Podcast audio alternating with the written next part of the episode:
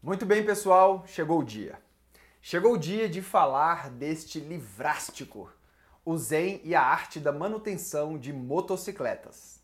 Vamos lá!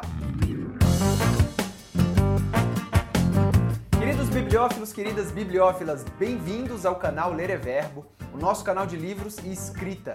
E olha, tem livros que realmente marcam as nossas vidas, e com certeza esse daqui é um deles. Cara, esse livro é tão denso, tão grande, tão profundo, que vai ser difícil falar sobre ele nesse vídeo. Mas vamos lá. Antes de mais nada, eu gostaria de pedir que você se inscrevesse no canal, pois assim você não perde nenhuma atualização. E para mais informações e você se relacionar um pouco mais com o conhecimento desenvolvido aqui no nosso canal do YouTube, só você acessar o site lereverbo.com. Agora vamos lá. Quem é Robert Persig? Ele não é escritor, é, ele escreveu apenas dois livros na sua vida, que foi esse e a continuação desse livro aqui, porque ele diz que ele tem que escrever aquilo que ele tem para falar e ele, o que ele tinha para falar, ele já falou. É, e ele é um cara que escreve muito bem. É, ele foi considerado uma criança prodígio na época dele, pulou várias séries quando ele era novo, se formou em bioquímica e teve um grande, é, uma grande luta ali com a própria ciência, com a geração de hipóteses e confirmação de teses. E ele achava que a ciência era muito esquisita porque ela não tinha fim. Não há um fim na ciência, você sempre está gerando novas hipóteses e isso deixou ele realmente consternado. Tanto que ele foi internado num hospital psiquiátrico, depois saiu de lá e fez filosofia. E essa daqui é a história da vida dele. Não da vida do jeito que eu falei aqui, mas uma história lúdica, uma história como se fosse uma epopeia. E eu acredito que ele realmente viveu essa história aqui e ele aproveitou para colocar tudo isso que ele sentiu na vida aqui. É, eu, porque eu percebi no final do livro, depois de ler tudo, tem aqui bem no finalzinho um guia para a leitura do Zen Arte de Manutenção de Motocicletas. E não, eu não sabia, e é o próprio Robert que escreve esse guia. E aqui ele resume muito bem o livro. Ele fala que o guia é, são três livros o relato de uma viagem de moto de Minnesota à Califórnia, uma meditação filosófica sobre o conceito de qualidade é, e a história de um homem perseguido pelo fantasma de seu eu anterior. É, e é exatamente isso. É, tem uma viagem de moto, que é ele com o filho dele, Chris, de 12 anos, é, e eles estão viajando de moto, e esse é o momento de respiro do livro. O que eu sinto é que quando chega nesse momento, você pode dar uma acalmada, porque não requer tanta atenção assim para você entender.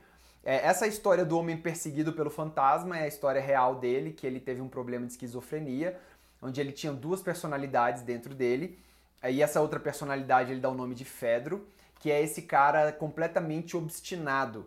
Obstinado ao ponto de não conseguir fazer mais nada na vida, ele não se importava nem fazer xixi nas calças, porque de tanto que ele pensava sobre essa problemática. E é claro, é muito mais profundo do que eu estou dizendo aqui, mas é uma pessoa nesse sentido de obstinado. E ele foi para um hospital psiquiátrico, recebeu tratamento de eletrochoque. Tudo isso é verdade, tudo isso tem no livro. É, e até que ele voltou ao normal, digamos assim. E a história se passa aqui depois dele ter voltado ao normal com o filho dele. É, e essa terceira, esse terceiro livro aqui, que é uma meditação filosófica sobre o conceito de qualidade, Cara, é muito denso, é muito profundo. E assim, se você já fez faculdade, você vai se identificar muito, porque aqui ele retoma é, o principal pensamento grego de Sócrates, Platão e Aristóteles, que é a dialética, e ele critica a dialética. O que ele quer fazer é criticar toda a ciência. A ciência como um todo é a aspiração de crítica desse livro. Quando você lê o título assim, o Zen e a arte da manutenção de motocicletas, você nunca pensaria isso, né? É, mas o que, que, isso quer dizer? Por que, que ele juntou Zen, que é uma prática budista, uma prática de meditação, é uma prática que você tem que esvaziar a sua mente é, com a arte da manutenção de motocicletas? Vê que ele colocou a arte da manutenção de motocicletas. Apesar dele ter colocado a arte da manutenção, essa parte aqui é a parte lógica, a parte científica, a parte é, clássica. É a parte romântica, que é o Zen, e a parte clássica, que é a manutenção de motocicletas. Tudo isso são conceitos do próprio autor. É, então, por que, que ele juntou esses dois? É como se ele estivesse querendo juntar a arte à ciência, como se ele estivesse querendo juntar os sentimentos, a razão, ou então é, o objeto e o observador. Essa é uma grande crítica dessa investigação filosófica sobre a qualidade. A qualidade é esse termo que ele cunha, que quer dizer dharma, que quer dizer sentimento, que quer dizer bem. É o bem no sentido moral, no sentido é, não só moral, moral individual, não moral coletivo.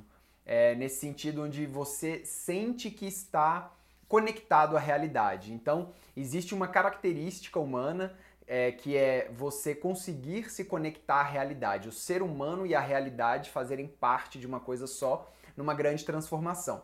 E, e por que, que ele critica a ciência dialética? Porque ali foi fundada a ciência do jeito que a gente conhece, com a separação do objeto e do observador.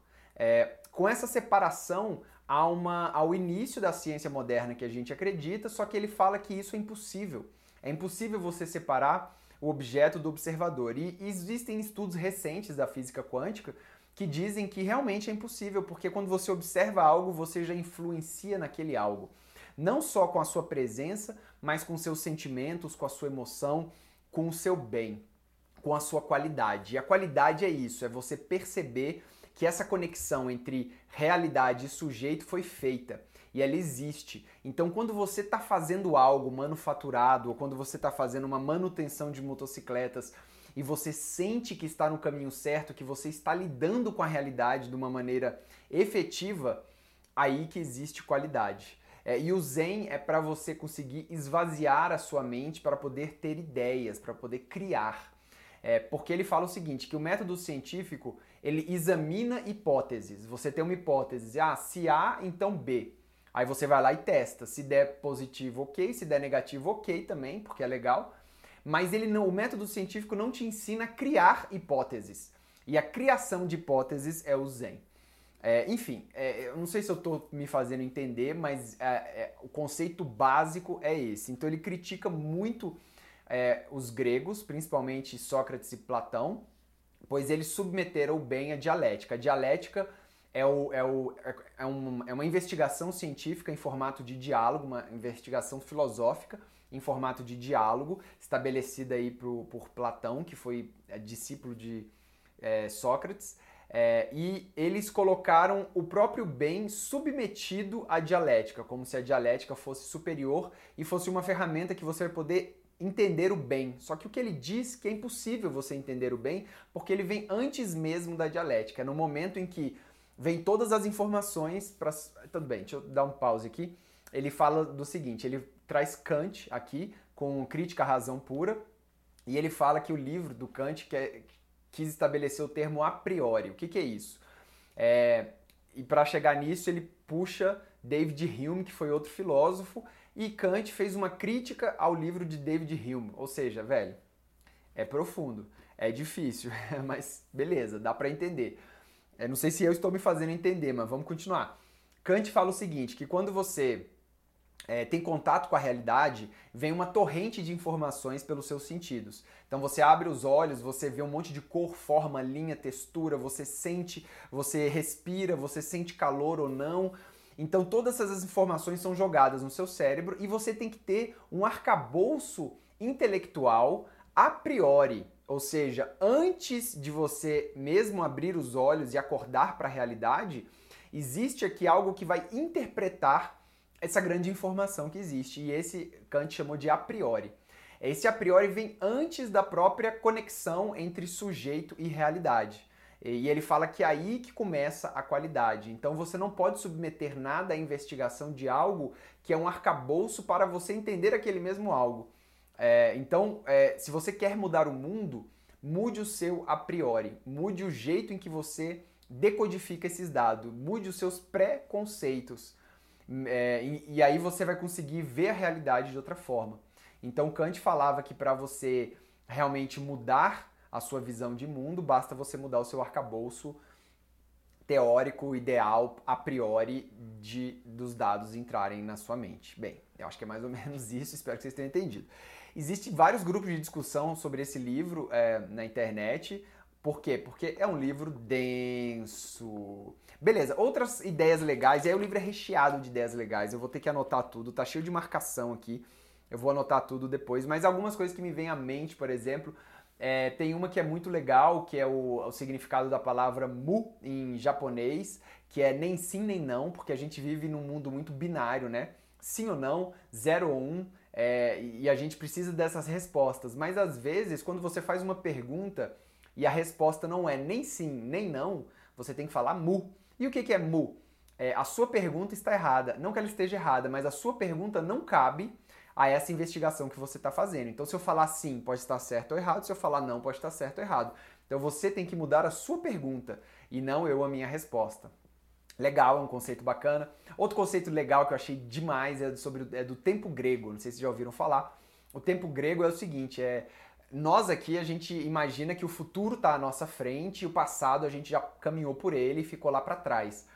Os gregos pensavam o contrário, que o futuro está é como se a gente estivesse andando de carro, o carro indo para lá e a gente estivesse de costas. Então o futuro a gente não vê. O futuro está vindo, ele está chegando e a gente não vê. O passado é o que a gente vê. Então às vezes a gente tem um problema que no, no primeiro momento ele é muito forte, muito colorido, muito real aqui, mas com o tempo isso vai se afastando e a gente percebe numa grande perspectiva que aquele problema na verdade era um problema pequeno, a gente precisa dar tempo para ver isso. E na grande perspectiva da nossa viagem, o que fica são os grandes eventos, as grandes montanhas, as nuvens, o sol. Essas coisinhas pequenas que passam pelo nosso caminho, eles vão acabar se difundindo na paisagem. Achei linda essa metáfora, cara. O futuro tá lá para trás e a gente não vê para onde a gente está indo. Faz sentido.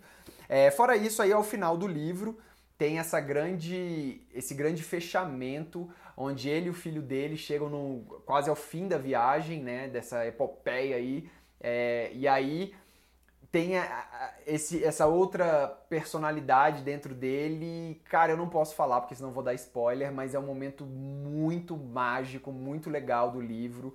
É, e o pós-fácil me fez chorar porque o pós-fácil realmente é muito bonito, cara.